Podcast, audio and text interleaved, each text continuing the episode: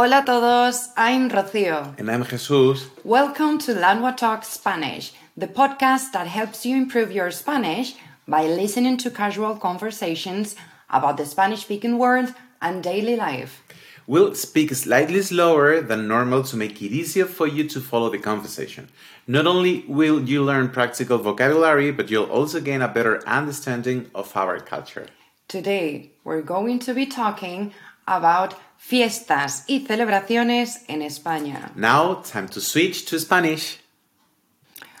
Hola Jesús. Hola Rocío. En otro de nuestros eh, episodios de esta serie de podcast hablábamos de los estereotipos en España, ¿recuerdas? Sí.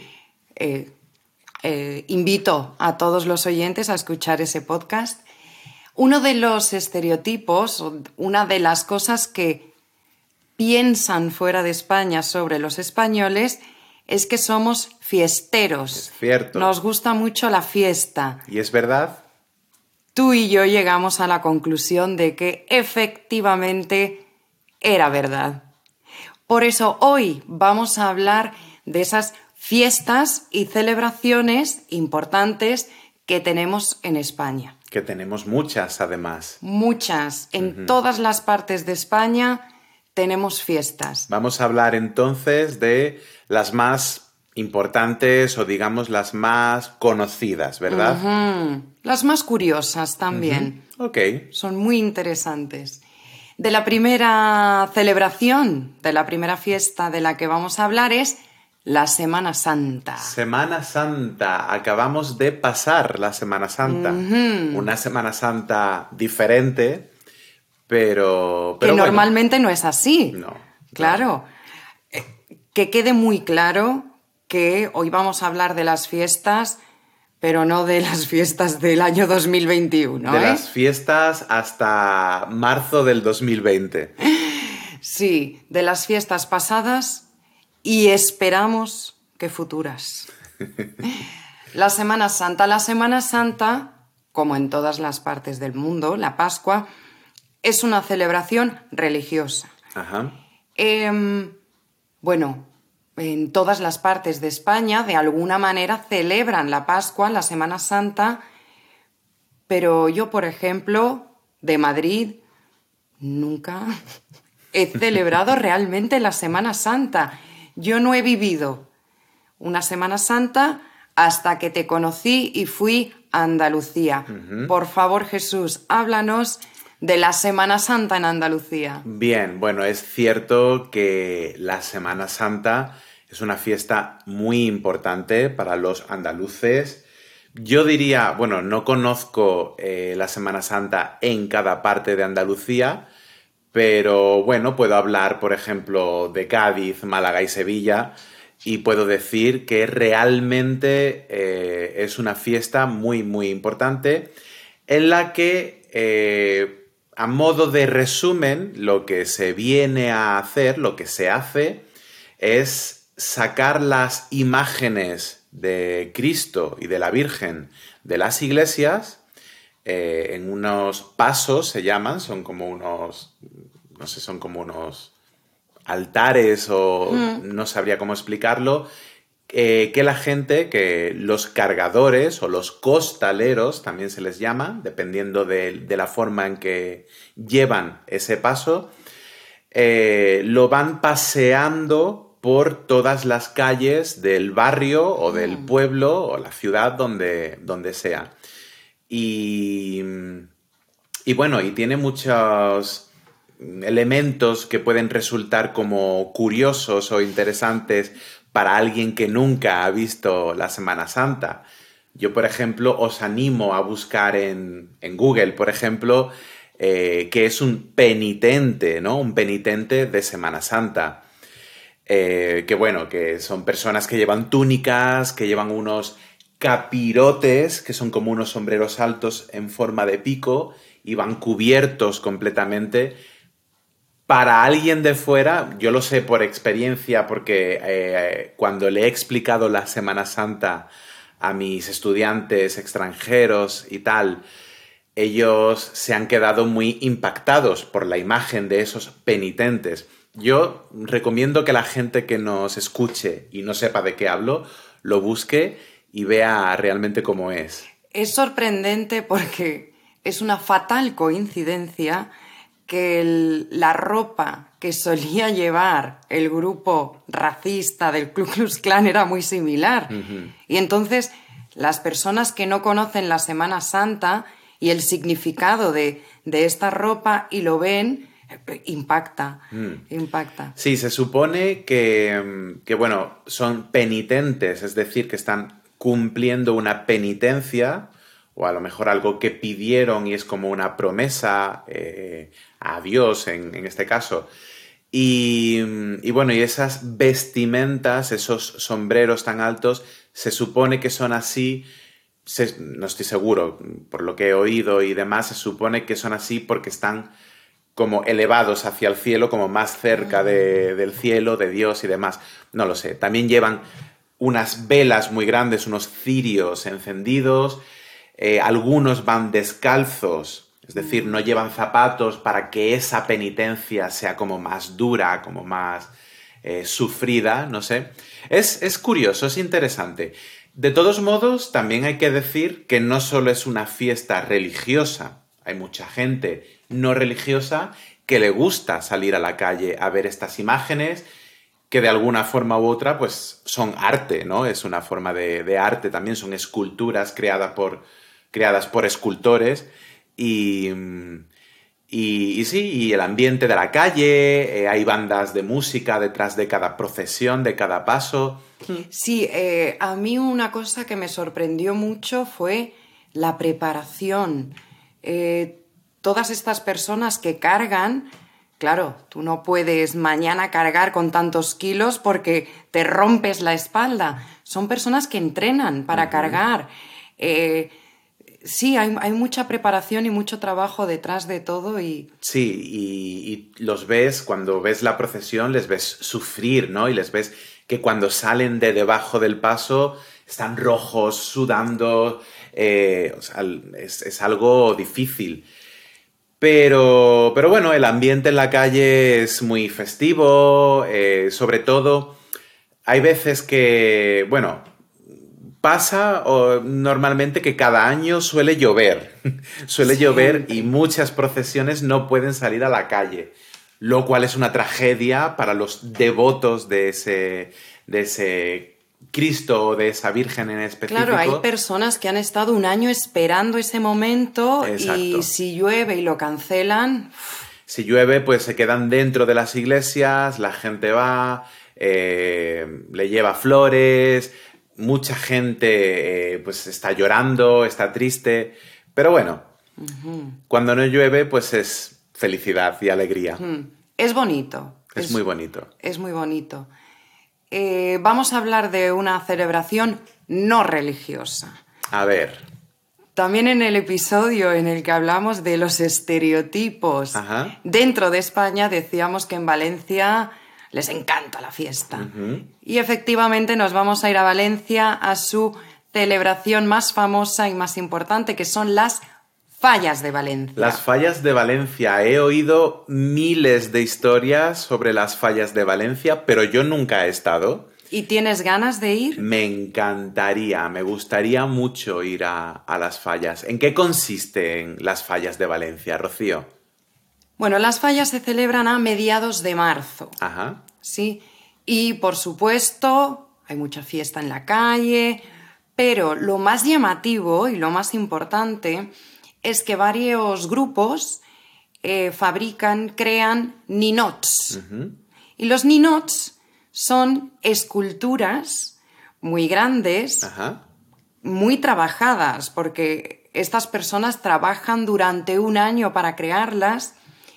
Normalmente hacen alusión, hacen crítica política o social o cultural, popular de España. Y, bueno, es un concurso de ninots. ¿Y qué pasa? Que después de unos días eligen al ganador. Y ese ganador tiene mucha suerte porque se salva de ser quemado. Es decir, que todos los otros ninots acaban quemados en el fuego. Ujú. Qué en- pena. A mí, te lo juro que me da mucha pena. Además, yo he oído que, que, son, que es un trabajo muy caro, que, que gastan mucho dinero en crear esos, esos ninots. También animo a todos los oyentes, si quieren buscar en Google, Ninots Ujú. de las fallas de Valencia y se van a quedar impresionados. Y entonces esto es mm, una fiesta totalmente pagana, no tiene nada que ver con, con la religión. No, No, y cuando eh, ese día de la crema, cuando queman a todos los ninots, también hay muchos fuegos artificiales, muchos petardos. Es muy, muy importante en las fallas de Valencia la pirotecnia. Ajá. Los fuegos artificiales, los petardos, Está todo muy relacionado con el fuego, ¿no? muy relacionado. Bueno, y se usan palabras como ninots o crema, que realmente no es castellano, ¿no? Es, eh, Es valenciano. es valenciano. Que es un lenguaje no oficial. Cuando me escuche un valenciano, me va a matar. Bueno, sí es. vale, sí, bueno, puede ser, porque Pero el lenguaje verdad. oficial sería el catalán, supongo. Eh, sí, el valenciano es muy similar al catalán, pero no está... Tendrá sus diferencias. Sí, Y claro. un valenciano dirá que habla valenciano Hombre, y no claro, catalán. eso no es catalán. Bueno, vamos a otra celebración A ver, que te va a encantar. ¿cuál? Y vas a hablar mucho. Dime. El carnaval, carnaval. Me encanta el carnaval. Como buen gaditano, buena persona de Cádiz, me gusta el carnaval. En toda España se celebra el carnaval, claro, eh, pero el carnaval importante, importante en España son dos, Tenerife y Cádiz, Exactamente. que son completamente diferentes. Sí. No puedes esperar cuando vas al carnaval de Cádiz, un carnaval como podemos decir en Río de Janeiro, en Brasil.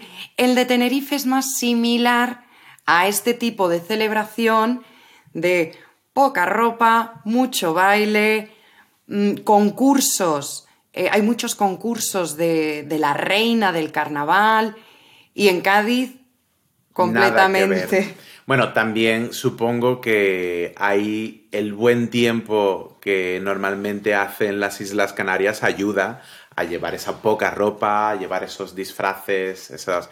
Sí, a ver, el carnaval de Cádiz yo creo que es único en el mundo. Yo nunca he visto un carnaval como, como el de Cádiz. Se basa en agrupaciones, agrupaciones de música. Se llaman chirigotas, comparsas, coros, dependiendo del tipo, dependiendo del tipo de agrupación, tiene un nombre diferente. ¿En qué consiste? Pues consiste en crear, eh, podemos decir, canciones, crear canciones que normalmente eh, con humor, con risas, con diversión, Ya hablamos del estereotipo del, De del andaluz, del gaditano divertido y gracioso, también viene de aquí. pues con esa, alegría, esa gracia que se supone que tenemos los gaditanos, hacemos una crítica social. Casi todas las agrupaciones, o todas las agrupaciones, eh, cantan. mm, Sus canciones son muy de lo que está ocurriendo actualmente en el panorama español y a veces incluso mundial. También hacen críticas, pues tipo al presidente de Estados Unidos, eh, pues eh, no sé, al príncipe de Inglaterra y su mujer, cosas de ese estilo. Probablemente harían crítica al coronavirus, ¿no? Y hablarían del coronavirus. El, prola- el problema que este año no se ha podido celebrar. Claro. Como, pero seguro, seguro que el próximo año casi todas estas canciones, podemos decir, eh, van a hacer referencia al coronavirus, a la situación, a la pandemia, a todo lo que esto ha generado, las vacunas, si ahora se pueden poner esas vacunas, si ahora no, segurísimo. Y todo siempre con respeto y con mucho humor, con mucho humor.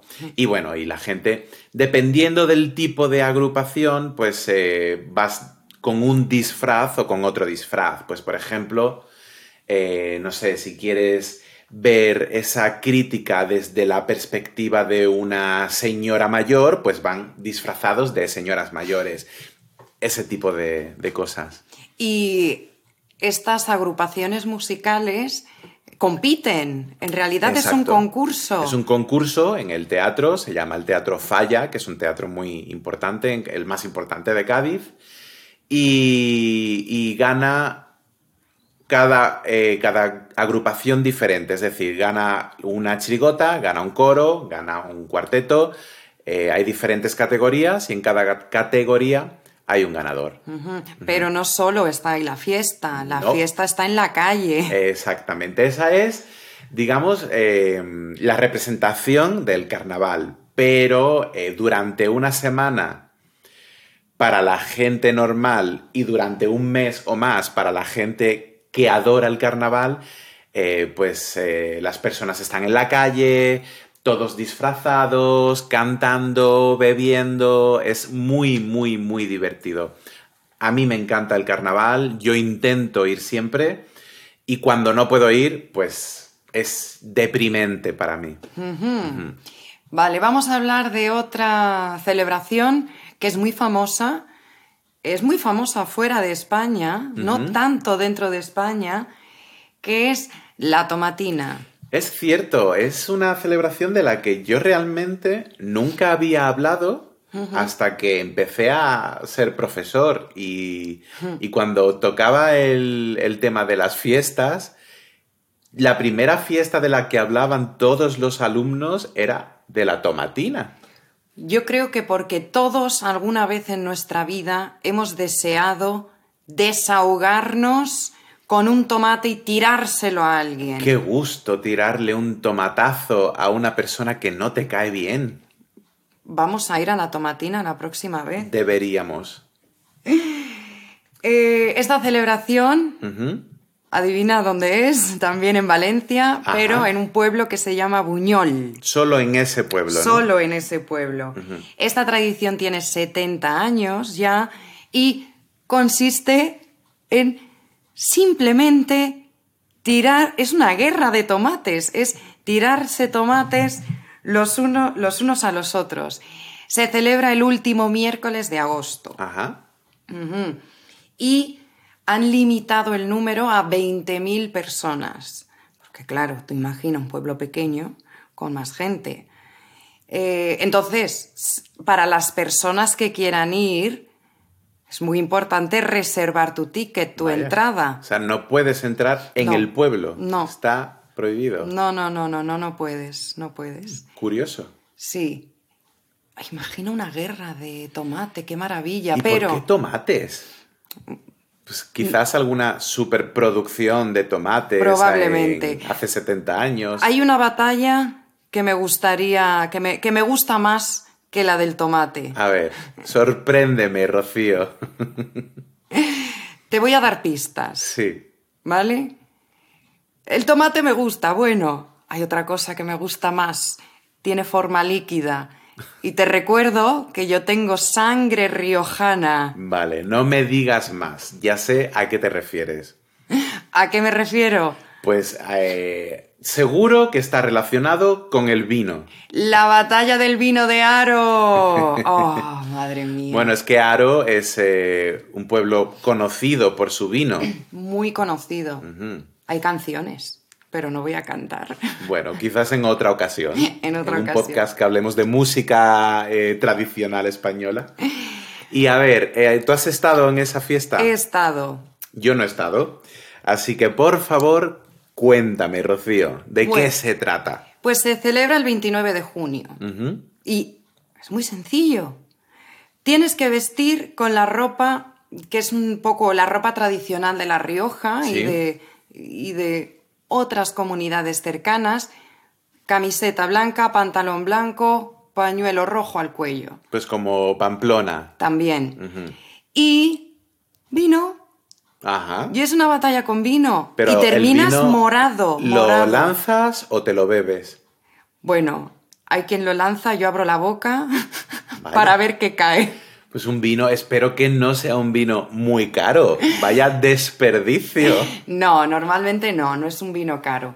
Es el ayuntamiento el que da, eh, son 40.000 litros de vino Ostras. los que se usan y es muy divertido. Terminas de arriba a abajo lleno de vino, morado.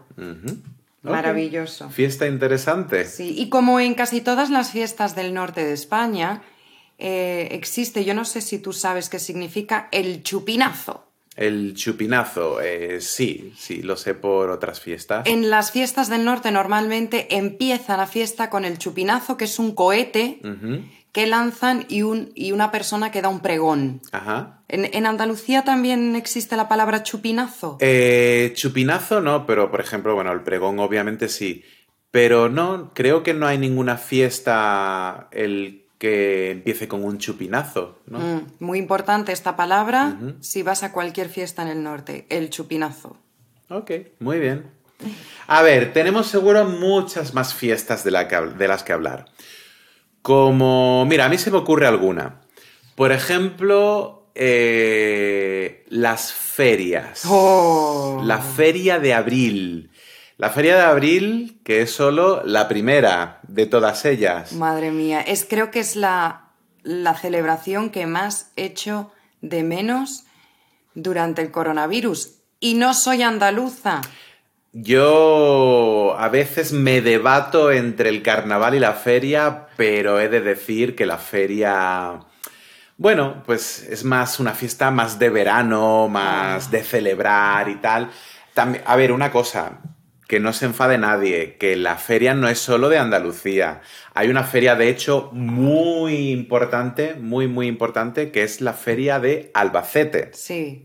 Pero es más, es que es, es que eh, tú escuchas, las personas que no somos de, las personas de Madrid escuchamos feria y pensamos en Andalucía. Pero además es la de Albacete es muy secreta, ¿eh? Yo, eh, siendo andaluz, tampoco había escuchado nunca sobre la feria de Albacete, pero parece ser una, Una feria muy, muy importante. super feria. Bueno, a ver, explicamos un poco la feria. La feria es una celebración que normalmente empieza en abril, nunca puede ser antes de Semana Santa, siempre tiene que ser después, es decir, que si la Semana Santa eh, es a finales de abril, pues hay veces que incluso la feria de abril, que es la primera, ha sido prácticamente en mayo.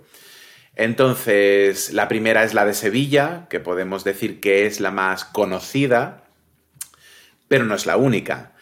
Una vez que empieza la de la feria de Sevilla, siguen todas las demás. Y estamos de ferias hasta septiembre, no sé si incluso octubre, no lo sé, pero hasta septiembre seguro.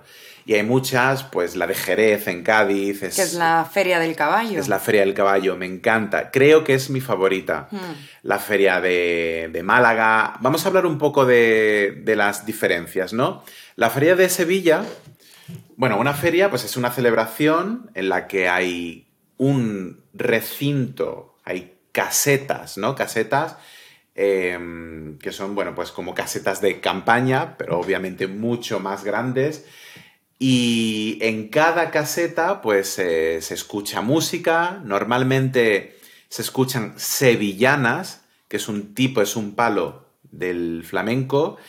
Y en esas casetas también se come, se bebe. Hay casetas con música para gente más joven, para gente más mayor, más tradicionales. Y después hay otra parte. Una cosa. Dime. ¿Qué se bebe? ¿Hay alguna bebida? Pues mira, la bebida por excelencia de la feria, de cualquier feria, no sé la de Albacete, pero en Andalucía se bebe rebujito. ¿Y qué es el rebujito? Pues el rebujito es vino fino y Sprite o 7-Up. Es esa mezcla, así de fácil, así de simple. Pero está buenísimo y es refrescante y al peligroso. máximo. Y peligroso, porque bebes, es algo dulce, no te das cuenta de que has bebido más de lo que tienes que beber. Bueno, pues eso. Y hay otra parte, eh, otro lado de la feria que tiene atracciones, como en un parque de atracciones. Tiene una noria, tiene montañas rusas, etc. Y esa es más infantil, es más para los niños y los adultos están más en la parte de las casetas con la música, la bebida, etc. La feria además empieza por la mañana y termina casi al día siguiente y así durante una semana prácticamente. Hay veces que dura menos, pero casi siempre es una semana completa de celebración, de bailar, de beber, de comer y de pasarlo bien. Es maravilloso. Eh, una de las cosas como madrileña que más me sorprendió la primera vez y con lo que más disfruto es viendo, especialmente a las mujeres, eh, la ropa.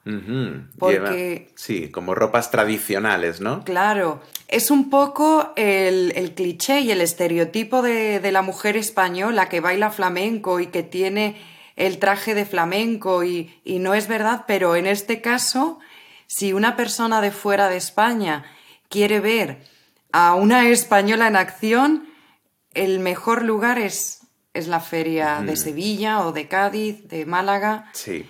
Es tan bonito, tan bonito.